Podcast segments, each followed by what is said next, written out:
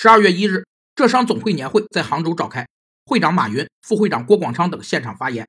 马云在会上说：“未来充满不确定性，抱怨和躲避解决不了问题，在危急关头，只有熬过挑战的企业才有抗体。在风险识别、风险衡量、风险决策优选的基础上。”根据企业所处内外部环境制定的企业风险管理的行动纲领，被称为风险管理解决方案。制定风险管理解决方案有六个原则：一是可行性，方案必须切实可行，执行所需的条件是企业能承担和接受的；二是全面性，方案必须全面具体，以面对各种不同风险；